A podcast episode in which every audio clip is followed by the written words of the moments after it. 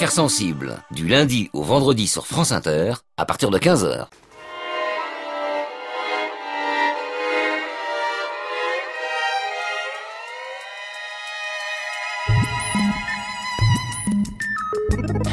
Aujourd'hui dans Affaires sensibles, l'histoire du gang de Roubaix. Début 96, dans le nord de la France, un groupe de malfaiteurs se lance dans une série de braquages aussi violents qu'inefficaces. Cette bande de malfaiteurs déroute les enquêteurs par son mode d'action atypique. Ils attaquent des supermarchés hard discount à la Kalachnikov, tirent lance-roquettes sur un fourgon blindé de la Brinks et ouvrent le feu sur des policiers au pistolet mitrailleur ultra-violence et inexpérience. Après deux mois de hold-up, le gang bascule dans le terrorisme en garant une voiture piégée près du commissariat de Lille. L'attentat échoue et la police lance l'assaut. Au fil de l'enquête, on découvre que cette bande est dirigée par deux Français convertis à l'islam, Christophe Caz et Lionel Dumont. Ces deux hommes revenaient de la guerre en Bosnie à laquelle ils avaient participé en combattant au sein de la brigade El Mujahideen, une unité de l'armée bosniaque regroupant des milliers de djihadistes étrangers.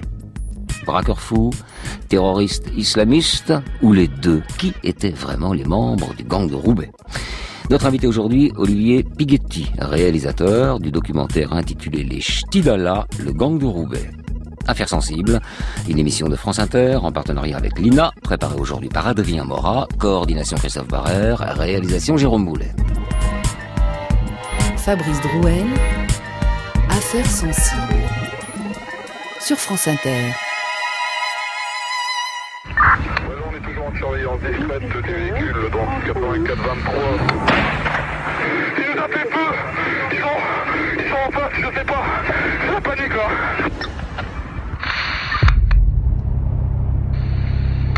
il nous a fait feu, c'est la panique là. Sur cet appel radio lancé par un policier de la brigade anticriminalité, on sent la stupeur dans la voix. Ce 27 janvier 1996, le brigadier Philippe Couget et le major Didier Cardon ne s'attendaient pas à essuyer un déluge de feu. 17h ce jour-là, les deux policiers patrouillent dans les rues de Croix, près de Roubaix, lorsqu'ils repèrent, sur le parking d'une résidence, une Audi signalée volée. Ils garent leur voiture banalisée et décident de se mettre en planque pour interpeller les voleurs en flagrant délit. Après une heure et demie d'attente, une Peugeot 505 pénètre dans le parking. Deux hommes sortent de la berline et se dirigent vers la voiture volée. Philippe Gouget sort alors de la voiture, arme à la main, écrit Police.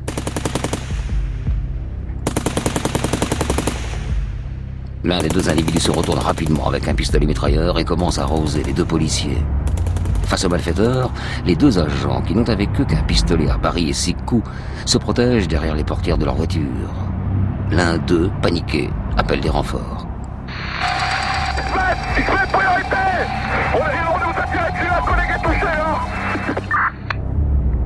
Collègue est touché, oui. Le major Cardon a reçu deux balles. Mais les tireurs ne prennent pas la fuite. L'un d'entre eux s'avance même en continuant de tirer vers le policier qui est à terre. Arrivé à deux mètres de lui, le tireur pointe le major Cardon avec son arme. Mais le chasseur, le chargeur est vide. Le malfaiteur se dirige alors vers la sortie du parking.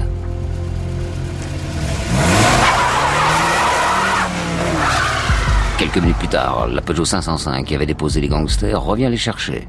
Le major Cardon raconte la suite au magazine Complément d'enquête. Ils étaient tous là, alignés, et euh, ils ont sorti des armes longues, Kalachnikov, etc. Et ils ont arrosé tout le parking euh, dans notre direction. Vous avez déjà assisté à un tel déchaînement de violence? Non, jamais, jamais. C'est pas un fait de police que j'ai vécu, c'est un fait de guerre. Une vraie scène de guerre, en effet, qui aura duré près de dix minutes. Des dizaines de douilles sont retrouvées sur le parking, mais les deux policiers sont vivants. Le major Cardon, touché au dos et aux pieds, n'est pas grièvement blessé. Profondément choqué tout de même, les deux membres de la BAC, qui s'attendaient à coffrer les petits délinquants, sont tombés sur des hommes équipés d'armes de guerre, prêts à tuer. Une semaine après la fusillade de parking, le 3 février 1996, trois membres du gang pénètrent dans le magasin hard discount Aldi de l'Homme, dans la banlieue lilloise. Équipés de fusils mitrailleurs, habillés en noir, ils portent des masques de carnaval. Ils ressortent du magasin avec un butin de 20 000 francs, soit 3 000 euros. Pas assez pour satisfaire le malfaiteur, bien sûr, qui se dirige donc vers un autre magasin de la même chaîne, à quelques kilomètres. Et là, même scénario, mais cette fois, un témoin prévient la police, le braquage tourne court et les gangsters repartent bredouille. Le gang de Roubaix récidive quatre jours plus tard en attaquant le Lidl d'Auchilimine et tire à plusieurs reprises. Il sème la panique parmi la clientèle et le personnel du magasin sans pour autant faire de blessés. Marjorie Triquet, l'une des caissières de l'enseigne, témoigne pour complément d'enquête. On dit ouvre ta caisse, ouvre ta caisse, vas-y ouvre ta caisse. Moi, franchement, j'étais pétrifiée, je savais plus quoi faire. Il a tiré dans le tiroir caisse à deux reprises. Les malfaiteurs s'enfuient avec un butin toujours aussi maigre, 3500 euros. Les enquêteurs de la police judiciaire se renseignent auprès de leurs indicateurs.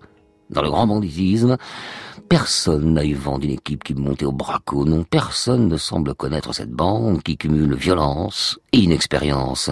Elle rappelle simplement les méthodes de tueurs du Brabant au début des années 80 dans la Belgique voisine, mais le parallèle s'arrête là. Le 8 février, nouveau braquage dans la banlieue lilloise à Fachtumenil. Encore un magasin Lidl et toujours 3000 euros de butin.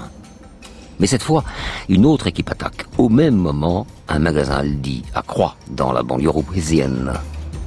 L'un des braqueurs se dirige alors vers le boucher de l'enseigne en lui criant ⁇ La caisse La caisse !⁇ Paniqué, tétanisé, le commerçant ne réagit pas. Alors le malfaiteur lui tire dessus à hauteur du ventre. Par chance, la balle vient se loger dans la barre métallique du comptoir qui sépare les deux hommes. Le boucher parvient à s'enfuir du magasin et aperçoit une Renault 25 avec un homme cagoulé au volant. Il appelle la police et transmet le numéro d'immatriculation. Les braqueurs ressortent du magasin avec encore une fois un maigre butin de 3000 euros, décidément. Ils se précipitent dans la R25. En poste à un carrefour, des policiers voient passer la voiture à pleine vitesse. Ils se mettent en chasse. La R25 des braqueurs prend un sens interdit. L'un des hommes sort son corps par la fenêtre et commence à tirer sur la voiture de police qui les suit. Comme au cinéma. Une folle course-poursuite à 80 km heure dans les rues de Roubaix bondées.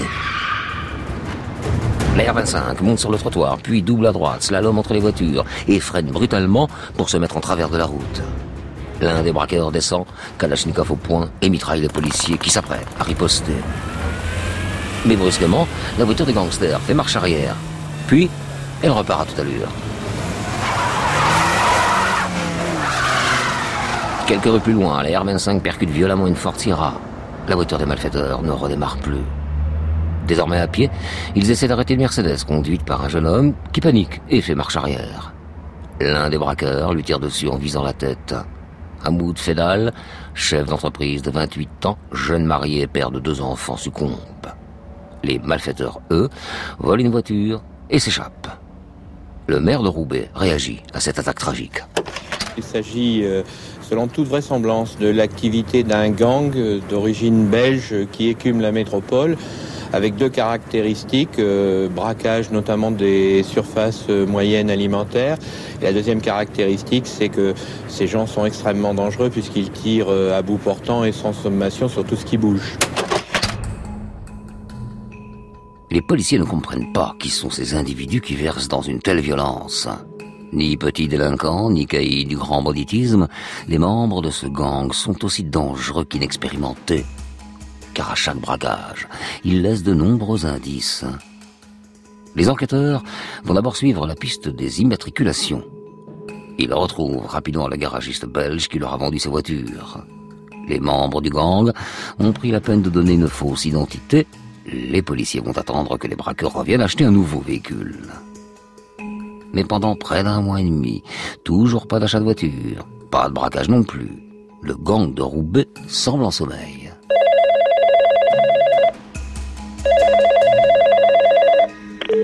Vendredi 22 mars, le garagiste belge appelle les policiers. Deux hommes sont venus acheter un véhicule d'occasion. Il a noté l'immatriculation de la voiture française avec laquelle ils sont venus. Elle appartient à Rachid Swimdi, un homme de 26 ans, marié, deux enfants. Casier judiciaire, vierge. Les policiers lancent des repérages et des investigations autour de son domicile, mais ils ne trouvent rien de suspect. Mais le lundi suivant, le gang reprend du service, et de manière spectaculaire. Les journalistes de France 3 rapportent les faits. C'est avec des kalachnikovs et des fusils lance-grenades que plusieurs hommes ont attaqué ce matin un fourgon blindé de la Brinks.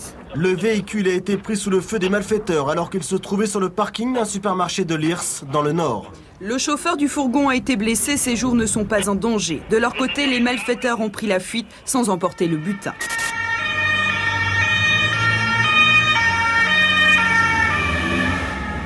Kalachnikov, grenades et même lance-roquettes, c'est la première fois en France qu'une telle arme est utilisée pour une attaque de fourgon. Cette fois, le gang déploie les grands moyens. Ils sont huit à participer à l'attaque. Mais comme pour les braquages de supermarchés, c'est l'amateurisme qui caractérise cette action.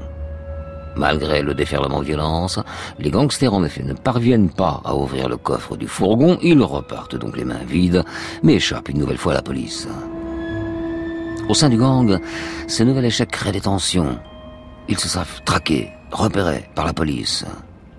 Mais le leader du groupe, Christophe Caz, veut passer à la vitesse supérieure. Il projette maintenant un attentat à la voiture piégée. Et il se lance dans la conception d'une bombe artisanale. Le 28 mars, deux membres du groupe garent une Peugeot 205 blanche entre le commissariat central de Lille et une bouche de métro. À l'intérieur, trois bonbonnes de gaz et un système de mise à feu.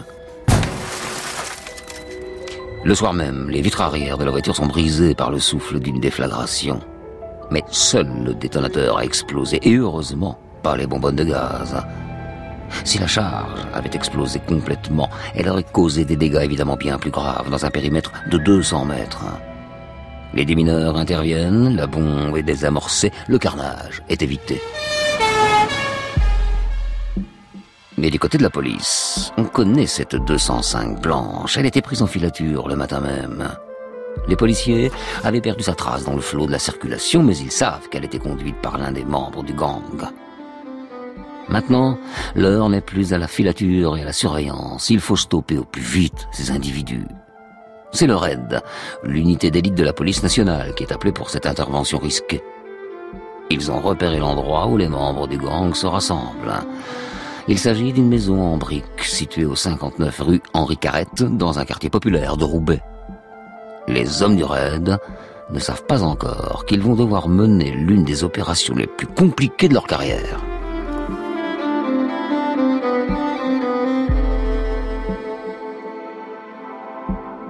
À l'antenne aujourd'hui, j'entends que l'on meurt, que l'on vit et l'insouciance qui nous fuit. L'insouciance qui n'a pas de prix. Ressentir petit à petit. Plonger sans trouver d'abri. Et l'insouciance qui me fuit. Sentir son cœur qui s'amoindrit. Il est si tard aujourd'hui pas envie, pas envie, pas envie. Et l'insouciance qui me fuit. Voilà le train qui me conduit. Les images, les images et le bruit. La douleur, la douleur et l'ennui.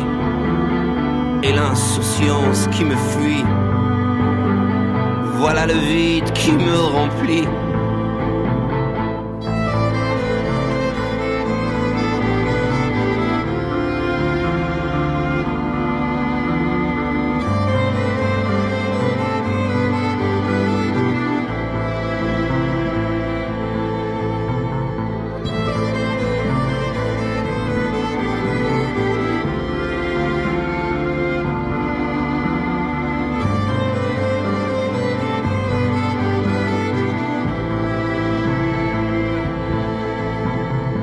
Ne me ressemble plus aujourd'hui.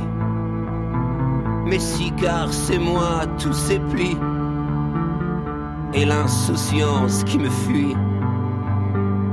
L'insouciance qui n'a pas de prix. Qui a dit que c'est long la vie Perdre la page de ses propres nuits et l'insouciance qui me fuit. Voilà le vide qui me remplit. Ressentir petit à petit. Plonger sans trouver d'abri. l'insouciance qui me fuit. Sentir son cœur qui s'amoindrit.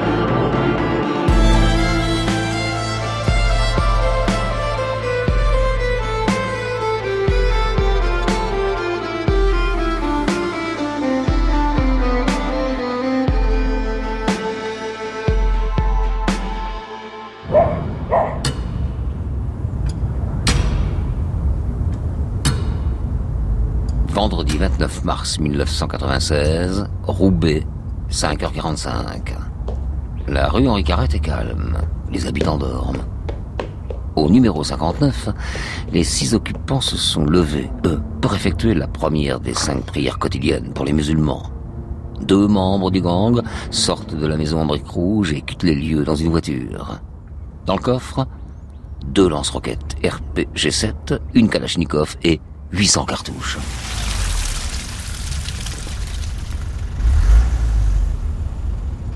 Quelques minutes plus tard, une Renault Espace se gare dans la rue Henri Carrette, à quelques dizaines de mètres du numéro 59. À son bord, six hommes du raid. Au total, ils seront 15 à intervenir. Très vite, ils se séparent en deux équipes. L'une se positionne devant la façade, l'autre se poste derrière, dans le jardin. Et puis, et puis c'est l'assaut. Un témoin qui passe dans la rue témoigne au micro de France Inter. Je longeais la rue euh, pour euh, partir euh, chercher du pain.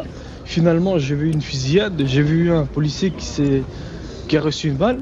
Donc il y, a un inspecteur qui m'a dit de, reculer mon véhicule parce que c'était très chaud. Quoi. Il y avait des détonations, il y avait des fusillades, c'était dingue, quoi. c'était Beyrouth. quoi. C'était Beyrouth. Les hommes du raid ne s'attendaient pas à ça. Alors qu'un assaut dure habituellement, disons, moins de cinq minutes, la fusillade va durer ce jour-là près d'une heure. Dès le début de l'opération, l'un des membres du gang réplique, mitraillant à l'aveuglette à travers l'une des lucarnes de la maison. Un policier du raid confiera plus tard, ce gars-là est soit complètement myope, soit fou, parce qu'il voit bien qu'on est armé comme des porte-avions et qu'on n'est pas la police municipale de Roubaix.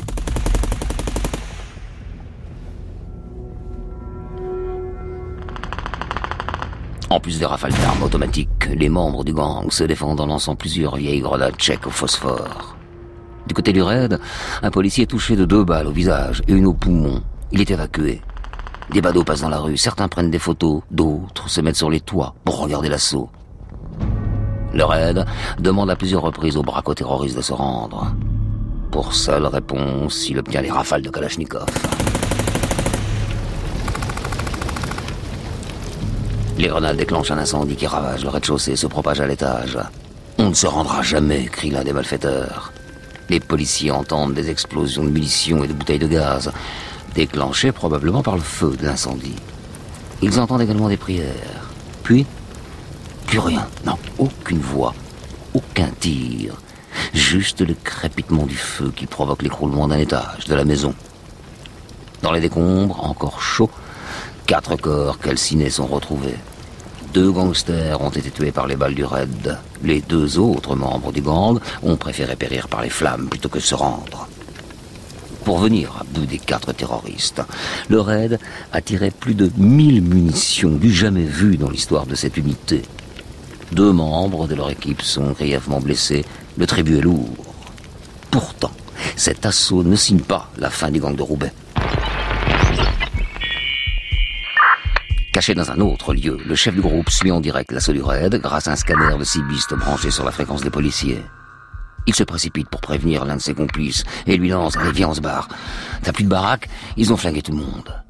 Oui, car la baraque du 59 rue Henri Carrette, c'est celle d'Omar Zemiri. Et le chef, Christophe sait très bien que les policiers sont à leur trousse. Alors, il presse Zemiri et les deux hommes, foncent dans la Peugeot 305 pour sortir au plus vite de Roubaix et rejoindre la Belgique. Dans la voiture, Zéméry fébrile. Alors Kaz le rassure. T'inquiète, rouge, je te trouverai des faux papiers en Belgique. Mais Zéméry a des raisons de s'angoisser. La police a déjà le signalement de la Peugeot 305 qui a été transmis à toute force, toutes les forces de police françaises et belges. La 305 fonce à toute allure sur l'autoroute Lille-Gand. Quelques kilomètres après la frontière, des policiers belges parviennent à stopper la voiture des terroristes, lancent les sommations d'usage, par haut-parleur, avant d'ouvrir le feu. Kaz et Zimiri ripostent. Scène surréaliste. Une fusillade démarre en plein milieu d'une autoroute. Christophe Caz tente de jeter une grenade. Il est abattu. Séméry, blessé, s'enfuit et trouve refuge dans une maison où il prend en otage la femme d'un médecin et l'employé de maison. Une journaliste de France 3 raconte la suite. Huit heures d'angoisse commencent alors pour Mia Von Egem et son employé de maison. L'homme est armé mais reste correct. Il a pris son, son arme comme ça, tout le temps, dans le premier demi-heure.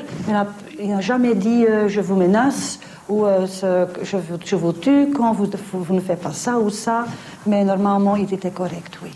Les deux otages seront ensuite enfermés dans un débarras. Le ravisseur, lui, s'est retranché au premier étage. 19h30, tout s'accélère, les forces de l'ordre donnent l'assaut, les deux femmes sont successivement libérées et le ravisseur se rend. Omar Zéméry s'est rendu. C'est le seul membre du gang de Roubaix arrêté. Quatre sont morts dans la maison de la rue Henri Carrette et Christophe Caz, le chef, a été abattu par la police belge. Ce que les enquêteurs ne savent pas encore, c'est le nombre de malfaiteurs en cavale, donc encore en vie, et parmi eux, il y a les deux individus qui ont quitté à l'aube la maison de la rue Henri Carrette, le coffre rempli d'armes. L'enquête se poursuit. Zéméry blessé n'est pas encore en état pour être auditionné, mais pour le ministre de l'Intérieur, Jean-Louis Debray, la piste terroriste est exclue. À l'heure actuelle, c'est c'est lié donc au grand banditisme, ça n'a rien à voir ni avec l'islamisme, ni avec le terrorisme, ni avec euh, le, le sommet du, du G7. Rien à voir avec le G7. Lundi, l'île doit accueillir les ministres des sept pays les plus industrialisés pour un sommet sur l'emploi. La préfecture vient juste d'annoncer que la sécurité ne serait pas renforcée. Le ministre est-il convaincu de ce qu'il dit ou vise-t-il seulement à ne pas effrayer la population qui en mémoire la vague d'attentats revendiqués par le GIA qui avait coûté la vie à huit personnes et fait 117 blessés au cours de l'année 95 Toujours est-il que les policiers ont retrouvé dans les décombres de la maison de la rue Carrette des tracts islamistes très explicites. Mais c'est surtout l'agenda électronique de Christophe Caz, retrouvé par les enquêteurs, qui va les guider sur la piste du terrorisme islamiste. Il dispose, pour cela, de nombreux contacts dans la sphère du djihadisme international. Pour comprendre l'histoire du gang de Roubaix, il faut revenir sur le parcours de son chef, Christophe Caz. Né en 1969 à Cambrai, dans une famille ouvrière modeste, le jeune garçon reçoit une éducation catholique. Élève doué et brillant, il débute avec succès des études en faculté de médecine. Mais il se sent mal à l'aise dans ce milieu où il fréquente essentiellement des fils de bourgeois. Atteint à la fois d'un complexe social et d'une soif de revanche, il trouve un exutoire dans un islam radical prêché dans certaines mosquées lilloises et roubaisiennes où les valeurs capitalistes de l'Occident sont dénoncées. Sa mère découvre sa conversion. Un jour, il vient prendre un repas au domicile familial. Un jour, il est venu. J'avais fait des pâtes avec des, des côtes de porc. Et il n'a pas voulu manger les côtes de porc. Bon, moi, ça m'a pas choqué. Bon, je lui ai dit, il mange pas de viande, ça lui plaît pas, c'est tout. Puis mon mari m'a dit, euh, au soir, il m'a dit, il mange pas de viande de porc parce que les Arabes n'en mangent pas. Bon. Et nous, quand on s'en est rendu compte, il était trop tard. Et quand c'est trop tard, vous ne pouvez plus rien faire. Rien du tout. Quand ils deviennent fanatiques, c'est fini, terminé. Il est parti en Bosnie C'est lui qui m'avait téléphoné qu'il était parti en Bosnie pour, euh, pour aider ses frères, comme il disait. Qu'il était médecin là-bas, évidemment. Il disait qu'en France, il ne pouvait pas faire sa médecine parce qu'il n'était pas accepté comme, comme quelqu'un disait, comme quelqu'un riche. Donc là-bas, il était plus, plus utile. La Bosnie, tournant ô combien important dans cette histoire. En 1993, Christophe Caz arrête ses études en cinquième année de médecine et part donc en Bosnie pour aider ce qu'il considère comme ses frères, les musulmans bosniaques. Bosniaques, serbes et croates s'affrontent. Christophe Caz s'y rend d'abord pour des raisons humanitaires. En fait, il va rapidement intégrer la brigade El Moudjahidine. Cette unité de l'armée bosniaque rassemble plusieurs milliers de combattants musulmans volontaires. On y retrouve tous les vétérans de la guerre en Afghanistan, saoudiens, algériens, tunisiens, égyptiens et bien d'autres nationalités. Mais ils sont tous surnommés les Afghans. Ils sont financés par l'Arabie saoudite, l'Iran, la Turquie et reçoivent même l'appui discret des États-Unis.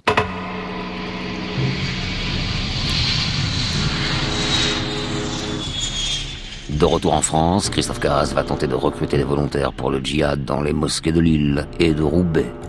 France 3 dresse son portrait dans un reportage.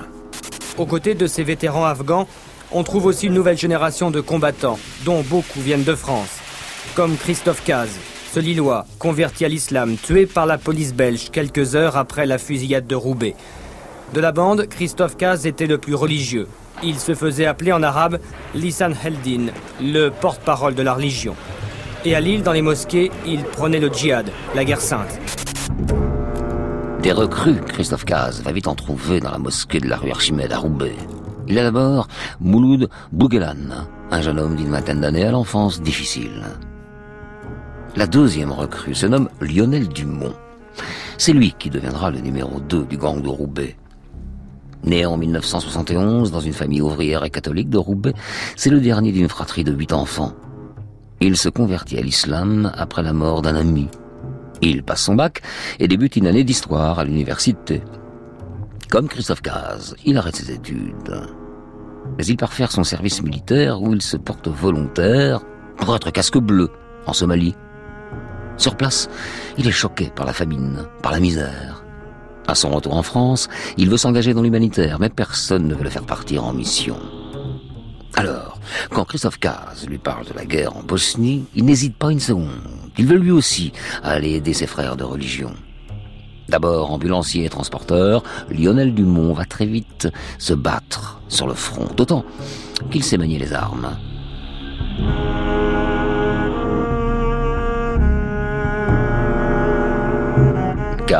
Bouguelan et Dumont sont de retour en France au début de l'année 96.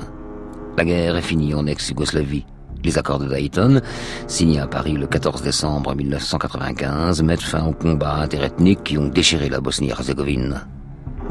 La plupart des djihadistes étrangers sont devenus, eux, indésirables. Ils sont priés de quitter le pays quand ils ne sont pas expulsés, sans emménagement. En France, Christophe Caz est incorporé pour effectuer son service militaire. Mais dès sa première permission, il déserte et rassemble autour de lui neuf hommes qui vont constituer avec lui le gang de Roubaix. L'objectif Réaliser des braquages pour financer la poursuite du djihad. Kaz est notamment en contact avec plusieurs personnalités de sa mouvance internationale, telles qu'Abu Hamza, ancien imam de la mosquée de Finsbury Park à Londres. Voilà donc les motivations du gang de Roubaix, le djihad. Cela explique peut-être pourquoi, après l'échec du braquage du fourgon d'Abrinks, Christophe Caz a voulu perpétrer un attentat.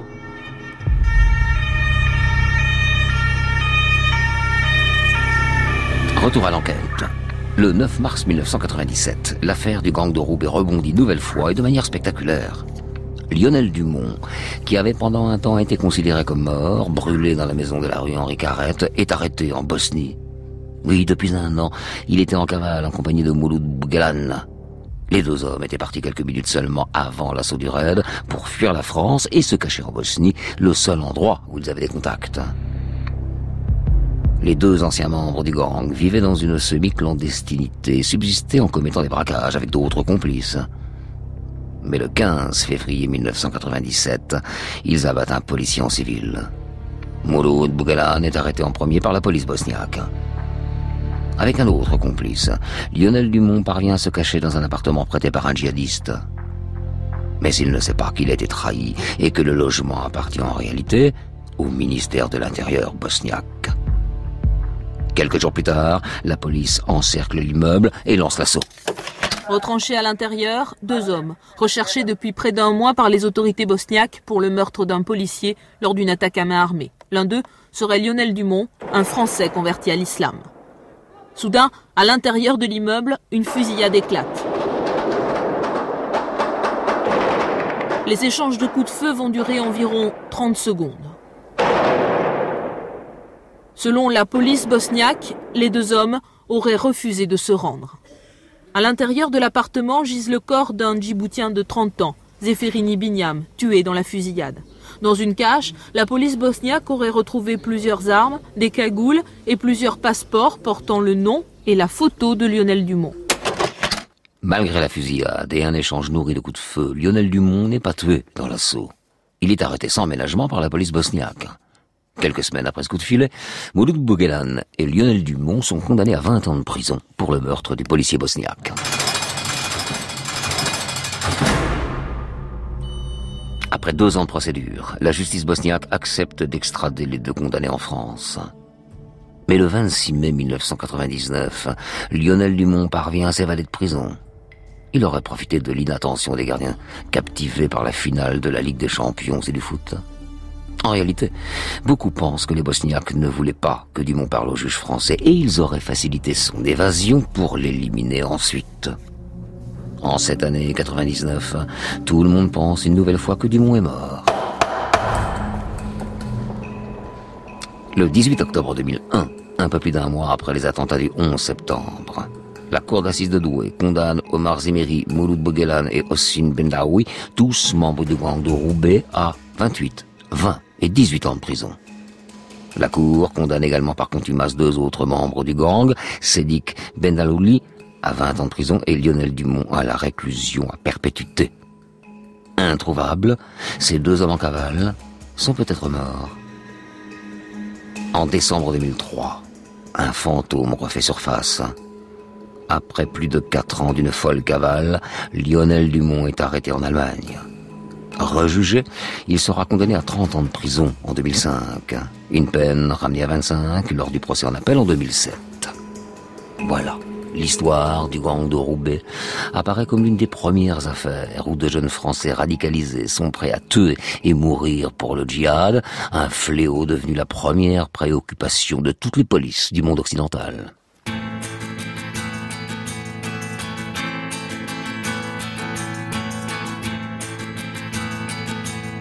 Je suis venu te dire faut être heureux. Alors arrête de courir et de croire que tu iras mieux. Je suis venu te dire faut être heureux. On n'a qu'à sourire puis penser que c'est qu'un jeu. Dans mon canapé, une bombe devant les yeux.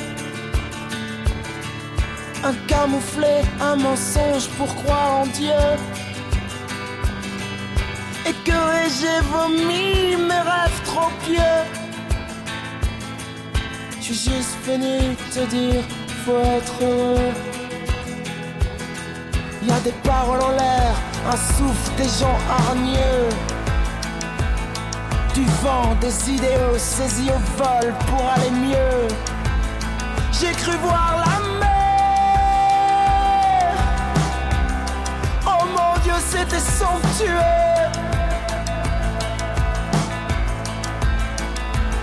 Mais y a un ruisseau qui coule au fond de tes yeux.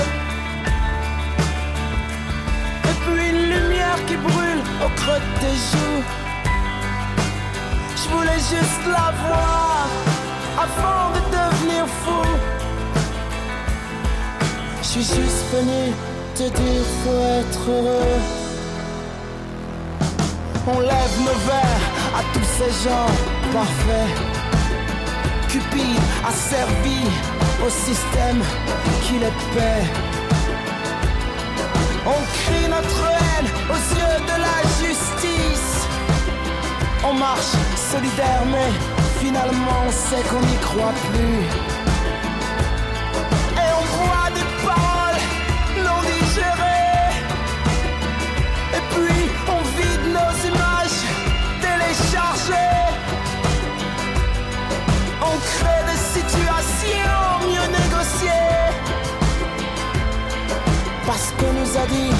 Un jour ça va péter.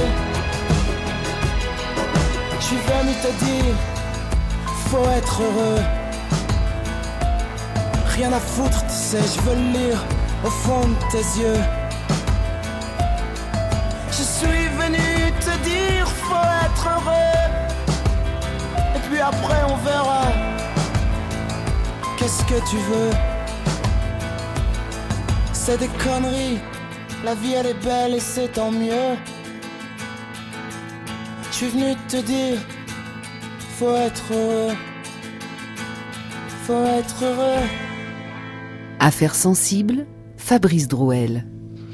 Aujourd'hui, le gang de Roubaix et notre invité Olivier Piguetti. Bonjour. Bonjour. Vous êtes réalisateur et notamment du documentaire intitulé, alors tout est dit, un formidable titre, Les Ch'tidala. Bah voilà, tout, y est. Hein. Les Ch'tidala, euh, le gang de Roubaix. Alors on vient d'entendre l'histoire de ce gang de Roubaix nom donné par euh, les journalistes, après tout, euh, pourquoi pas. Euh, mais c'est quoi? C'est plus une cellule terroriste qu'un gang, finalement. On n'est on n'est pas dans le droit commun, on est bien dans le politique, on est d'accord? Ah, Ils n'ont ils n'ont jamais fait ça pour s'enrichir, à Hmm. aucun moment. La preuve d'ailleurs, toujours 3000 ou à peine. Oui, C'était euh, croquignolesque, euh, rocambolesque, s'il n'y avait pas eu cette victime euh, tout de même pendant leur braquage. Mais c'était vraiment les pieds nickelés. C'était juste euh, effarant d'ama- d'amateurisme hein, ce qui s'est passé en, France. Ils n'étaient pas habitués, en tous les cas, au braquage. Peut-être qu'ils étaient habitués à la guerre. Mais en tous les cas, ils étaient sûrement pas habitués au braquage. Et ils ont fait ça pour euh, récupérer des fonds pour commettre des actes de plus grande envergure euh, terroriste, donc. Et sous la coupe de, de- grands euh, penseurs, euh, de, de fanatiques, donc euh, musulmans fanatiques qui voulaient développer leur guerre euh, à travers l'Europe. Et on rappelle qu'on est en 1996, hein, on est quand même pas mal d'années avant l'éclosion dramatique de ces radicalisés qui commettent des attentats au nom d'eux, par exemple au nom de Daesh, qui ne commandit pas directement, on le sait, hein, au nom de Daesh, qui après dit bah oui c'est très bien, voilà, on revendique après coup. Donc c'est fou, ça fait 22 ans. Ça fait 22 ans, mais il faut savoir que donc on est 5 ans avant euh, euh, 2001, donc euh, la grande époque d'Al-Qaïda, si on peut dire, euh, et que donc toutes les troupes d'Al-Qaïda se sont formées en Bosnie. Ça, on l'a oublié euh, très souvent, Oui, mais c'est là-bas, c'était un Et terrain de jeu absolument extraordinaire, dans le jeu tout à fait macabre pour eux. Et c'est là-bas, euh, Daesh n'a rien inventé et Al-Qaïda n'a rien inventé ou l'a inventé en tous les cas en Bosnie, c'est-à-dire que on a vu les premières vidéos sortir avec euh, cette glorification de tous les martyrs, avec euh, ces gens qu'on voyait euh, heureux dans, au combat, que l'on voyait chanter sous les balles, prier surtout sous, sous les balles, et on voyait aussi la vie dans les camps. Et à travers toutes ces vidéos, c'est comme ça qu'ils ont réussi à rec- recruter à euh, étendre leur cause. Et justement, on a commencé à fomenter. Il y a un groupe qui s'est formé. Et il faut savoir que Ben Laden est aussi passé par euh, la Bosnie, puisque une journaliste de Der Spiegel l'a vu en personne auprès du président, Izetbegovic. Izetbegovic. Euh, oui, et, pardon.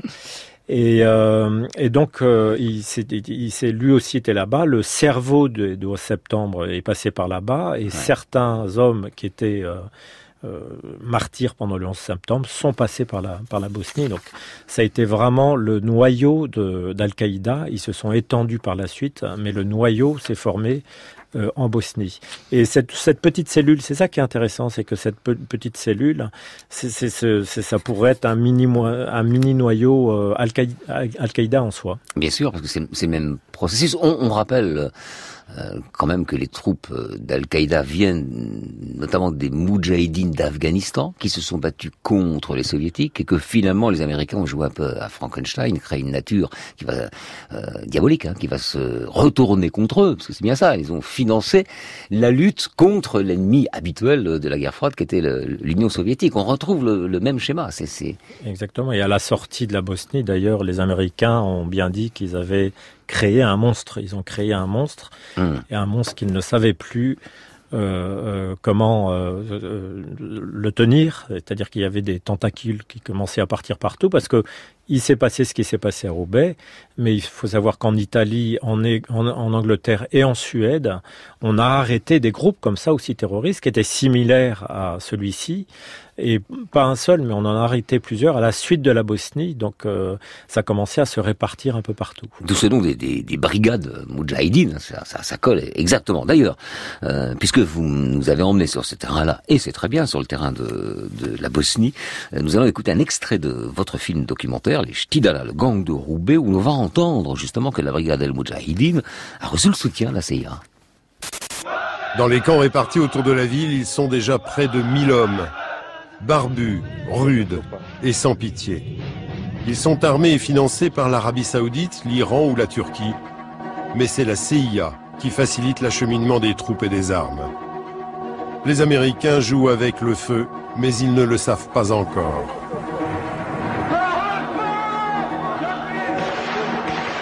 Pour l'heure, ces djihadistes sont une aubaine. Les Américains espèrent faire basculer la guerre à leur profit, sans avoir à se salir les mains. Entre 5 et 7 000 hommes seront infiltrés de la sorte durant toute la durée du conflit. Voilà, les Américains euh, ne savent pas qu'ils fabriquent un monstre. Enfin, ils devraient le savoir, l'histoire repasse le plat, si j'ose dire. Euh, Ils l'ont bien vu avec euh, l'Afghanistan. Oui, mais ils ont toujours pensé que le conflit finalement resterait limité dans les pays musulmans. Donc ça leur permettait de mettre le bazar là où ils voulaient, quand ils voulaient. Là, ils se servaient aussi de la Bosnie pour affaiblir les Russes, parce que les Serbes étaient très proches de la Russie. Donc euh, ils souhaitaient justement euh, modérer euh, l'ardeur des, des Serbes, donc supporter les musulmans bosniaques qui Rappelons-nous, et c'est très important, en, Bosnie, euh, c'était des, des modérés, c'est-à-dire il y avait une vie tout à fait à l'occidental, euh, dans un pays musulman, euh, on buvait, les filles avaient des, des, sortaient totalement libres, avec les jambes à l'air, si je peux dire. Euh, C'était un, peu euh, un peu la Suisse avec des minarets, euh, la Bosnie, parce que le- Oui, oui, hein, c'était un peu ça ressemble ouais, beaucoup à ça. Et vous avez des Ah, minarets ouais. comme ça dans, dans la montagne, et finalement une intégration de la, de la religion, la culture musulmane dans un mode de vie, oui, qui était euh, moderne, absolument. Et d'ailleurs, c'est intéressant de savoir que quand euh, ceux qu'on appelait les Afghans euh, ont créé cette brigade, ils ont imposé en fait à l'armée bosniaque cette, cette, brigade, cette, cette brigade parce qu'ils trouvaient que les, les musulmans bosniaques n'étaient pas assez valeureux au combat et n'étaient pas prêts à mourir en martyrs. Hmm. Donc, euh, quand ils ont créé euh, cette brigade, euh, les militaires bosniaques, musulmans donc, euh, la critiquaient beaucoup. Quoi. Moi, j'ai rencontré des militaires bosniaques, euh, des, des, des générales, des colonels, qui disaient que pour eux, ça a été un fléau parce que ils allaient non seulement à l'encontre de leur religion, mais en plus ils souillaient euh, le pays, la réputation du pays et la réputation de leur armée. Hmm. D'ailleurs, les Bosniaques s'appellent maintenant les Bosniens. Ce qui a un lien, ce qui a un lien d'ailleurs euh, avec ça, notamment. Ce qui était très très étonnant aussi, c'est qu'on apprend que cette guerre-là, ce djihad-là, ces brigades étaient financées et, alors c'est quand même extraordinaire, par l'Arabie Saoudite et par l'Iran et par la Turquie, qui sont trois pays dont on ne peut pas dire qu'ils soient des amis quand même. Donc là, là, c'est c'est- d'un point de vue géopolitique, c'est absurde. Je pense que les, les intérêts étaient tellement fous Bien sûr. dans, dans ce- ce- ce- cette localité. Moi, je pense euh, sincèrement que les Iraniens étaient nettement moins présents que les autres euh, Mm. euh, sur place. Mais euh, je pense qu'il y a des intérêts géopolitiques qu'on retrouve hein, d'ailleurs maintenant finalement autour de la Syrie, etc. On arrive pratiquement à plus rien y comprendre tellement euh, euh, il y a d'intérêts locaux pour chacun, pour chaque pays, etc. Ce qui avait été le cas avec le Liban. Vous vous souvenez, Oui, on avait fait, beaucoup de mal à comprendre, parce qu'il y avait Ah ouais. l'implication à la fois euh, de l'Iran, euh, de la Syrie, puis d'Israël en 82, et effectivement, on on comprenait plus qui, qui tirait les Et les ficelles. chrétiens eux-mêmes Et les chrétiens eux-mêmes, bien sûr, les chrétiens maronites, bien sûr, bien sûr. On va se, se retrouver dans trois minutes, cher Olivier Pighetti. On va écouter MK et les Saltimbanques. C'est un groupe de Lille. Ce soir, nous irons au bal, chante-t-il.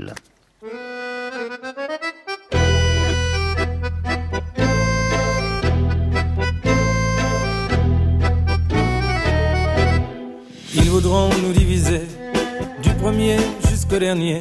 Chercheront à petit feu à étouffer nos libertés. Finiront-ils par nous arracher nos sourires, rompre l'espoir de se revoir, les chances de se réunir face à l'abomination venue tout droit d'un autre âge, sans loi, sans exception. Allons tous danser sous l'orage. Ce soir nous irons au bal, ce soir nous danserons de plus belle. Nous danserons ma belle, tous les deux entre les balles. Ce soir nous irons au bal, ce soir nous danserons de plus belle. Nous danserons ma belle, tous les deux entre les balles. Pour combien sommes-nous fous? Avons-nous tort de croire encore? Nous sommes frères sur cette terre, âmes sœurs de cœur et de corps Nous, nous tout ce que l'on veut, tout ce que l'on désire, aimer la vie tant qu'on le peut, et puis qu'on nous laisse sortir. Telle est notre résistance, face à la peur ne pas céder. Notre joie, notre délivrance, renversons la table, allons danser. Ce soir nous irons au bal, ce soir nous danserons de plus belle. Nous danserons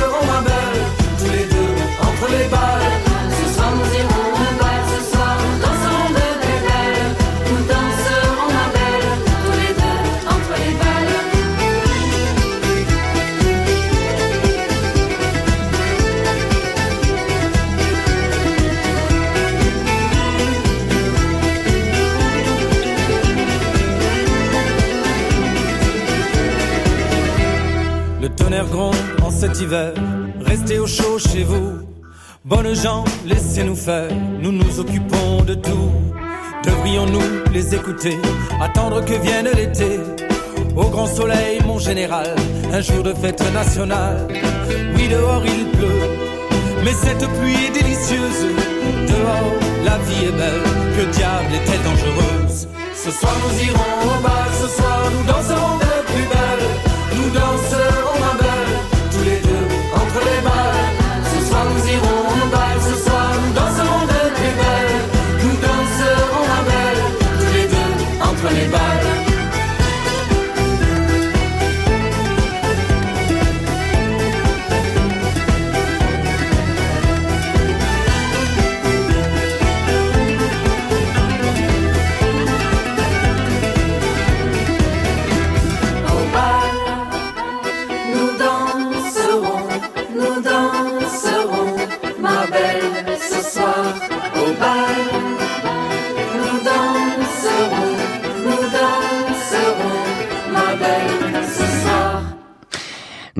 parlons du gang de Roubaix, des Stidala, comme euh, vous le dites, euh, Olivier Pighetti. Je rappelle que vous êtes euh, réalisateur du documentaire intitulé justement Les Stidala, euh, le gang de Roubaix.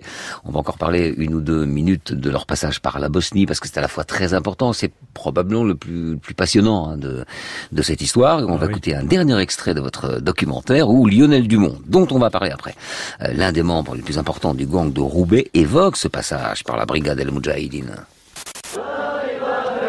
Accueilli à bras ouverts par ses frères de religion, Lionel Dumont trouve ce qui manquait à sa vie, de la solidarité et un quotidien porté par de fortes valeurs religieuses. Bon, ça, s'appelle la fraternité, tout simplement. hein. Je pense que l'esprit de groupe, il nous, il nous on soutient tous, tous les uns les autres. Il y, a- un esprit de corps aussi, vous voyez. Et puis je pense que la cause, elle nous, elle nous dépassait, euh, elle nous dépassait tous et elle était, exaltante. C'est, toujours exaltant pour un musulman de, se battre pour sa, religion et pour ses corélégionnaires et pour les opprimés, vous voyez. Et j'étais enthousiaste. Alors, C'est assez effrayant parce que cet homme-là, comme ça, semble avoir euh, sinon du bon sens à toute sa tête. Hein. Puis il parle Ah assez, oui. assez froidement. euh, Froidement, et ce puis qu'il va d'un- ton assez doux. Mm. Mais cause exaltante, ça veut dire qu'on peut devenir exalté. Mm. Et quand on est exalté pour la mauvaise cause, c'est là que ça devient terrible. Il faut savoir, et je ferme cette parenthèse là, peut-être sur la Bosnie, c'est que Non, non, c'est- c'est euh, passionnant. quand la brigade, euh, donc des Afghans euh, qui étaient des étrangers, mais enfin on les appelait comme ça, euh, El Moudjahidine, donc euh, a reçu tous ces Européens qui sont arrivés. C'était euh, c'était des gamins, quoi, des Européens qui n'avaient jamais manipulé d'armes pour la plupart. Mais ces, ces mêmes gamins, en fait, voulaient prouver aux vétérans qu'ils pouvaient faire aussi bien qu'eux. Donc, qu'est-ce qu'ils ont fait? Ils ont fait plus qu'eux. Ils ont fait zèle, mal, quoi. sans doute, mais plus. C'est-à-dire que dans les atrocités, de temps en temps, et euh, Christophe Caz, c'était le cas, hein, puisque on l'a vu couper des têtes. euh, on suppose que c'est lui qui a fait embrasser des têtes coupées à des prisonniers serbes. Euh, euh, il a engueulé d'ailleurs euh, ses co, ses- ses- ses- ses- ses- les autres Français qui étaient là parce qu'ils voulaient pas jouer au foot avec une tête hein, coupée. Donc euh, ils allaient encore plus loin que ce que les autres faisaient, juste pour prouver qu'eux-mêmes étaient capables euh, d'arriver au minimum au même niveau que ces Afghans. Caz et Dumont sont les, les deux principales têtes hein, de- du gang de Roubaix. C'est quoi la différence entre les deux? Pas tout à fait pareil quand même. Hein Non, il y en a un qui a du charisme, qui est euh, emporté, qui est euh, volontaire et qui veut réussir à quelles que soient les conséquences. C'est Caz. C'est Caz, voilà. Oui. Et Caz est capable d'entraîner comme ça un groupe derrière lui. Dumont est plus un suiveur pour le début, mais un suiveur un peu indépendant quand même, parce qu'il s'est quand même euh, opposé à Caz au moment où tous ces braquages là, tout foirait quoi. C'était juste, euh, c'était de l'amateurisme total, et donc il y a eu des dissensions entre eux deux, et euh, ça a commencé à mal se passer. D'ailleurs, au milieu de ces braquages, quand les policiers n'ont plus rien trouvé, ils savaient pas où ils étaient, etc. Ils étaient retournés là-bas en Bosnie. Euh, Dumont est allé se marier une femme que Caz lui a présentée, que moi j'ai rencontrée d'ailleurs. euh, elle était sous la burqa, etc. Elle n'a pas voulu euh, participer à- aux interviews, etc. Mais euh, euh, je l'ai rencontrée, elle s'est remariée, donc euh, je l'ai rencontrée là-bas en Bosnie, à côté de Zenica, qui était le, la ville où il y avait euh, tous ces musulmans un peu extrémistes qui se rassemblaient. Et donc, et quand ils sont revenus, ils sont revenus avec une voiture pleine d'armes. Voilà. Donc ils se cachaient pas du tout à Roubaix ou quoi que ce soit, mais euh, ils sont allés chercher des munitions et un peu de paix euh, avant de reprendre de, de plus belle. hein. Alors, euh, Dumont, lui parle d'une cavale assez folle, ce qui est souvent le cas hein, pour les cavales, mais enfin celle-là quand même. Euh, Qu'est-ce qu'on sait de cette cavale? On- Il est passé par l'Asie. Qu'est-ce que qu'est-ce qu'on le sait? plus étonnant, c'est qu'ils se retrouvent alors par l'Asie, Malaisie passe, pays musulman. Thaïlande, on sait que dans le, le- le- le sud de la Thaïlande, il y a un groupe musulman assez important, passe. Au Japon, incroyable, là-bas ils vendaient des voitures. Alors, on estime que au Japon, il était lié à ces groupuscules gauchistes japonais qui, à cette époque, euh, faisaient pas mal de ravages, qui avaient passé sans doute des alliances avec euh, euh, certains groupuscules musulmans, mais des, des alliances d'intérêt euh, euh, pas du tout euh, stratégiques, mais de- d'intérêt pour des caches, des choses comme ça. Mais le Japon, c'est quand même le pays le plus étonnant, parce qu'en plus, un Français au Japon, il n'y en avait pas beaucoup à l'époque. hein. Euh, c'est quand même très étonnant. Donc, il avait euh, beaucoup de support. Il ne faut pas oublier que quand on l'a arrêté, on a trouvé énormément de passeports. Mm. Donc, il avait tout de même une logistique importante autour ça, de lui. ça veut dire que la nébuleuse djihadiste s'est occupée de lui comme elle a pu s'occuper des autres pour, pour sa cavale? Voilà. C'est ça que ça veut dire? Oui, Mm. c'est occupé de lui, mais on pense qu'il s'agit plus d'une nébuleuse. Euh, de d'une amicale djihadiste et qui n'aurait pas été le groupe d'origine parce que le groupe d'origine était dirigé par un Algérien qu'on appelait d'ailleurs le petit Ben, ben Laden, lequel très étrangement, très étrangement, n'a jamais été arrêté par quiconque. On- il était localisable, etc. Donc il est évident qu'il y a de la barbouzerie derrière tout ça et que sans doute que le petit Ben Laden qui a servi les intérêts des Américains pendant assez longtemps, euh, on a dû lui dire bon ben écoute, euh, tu arrêtes de supporter euh, euh, le groupe. Maintenant, il faut qu'ils partent tous de Bosnie, qu'ils retournent dans leur pays mort ou vif, qu'importe, mais on n'en veut plus en Europe.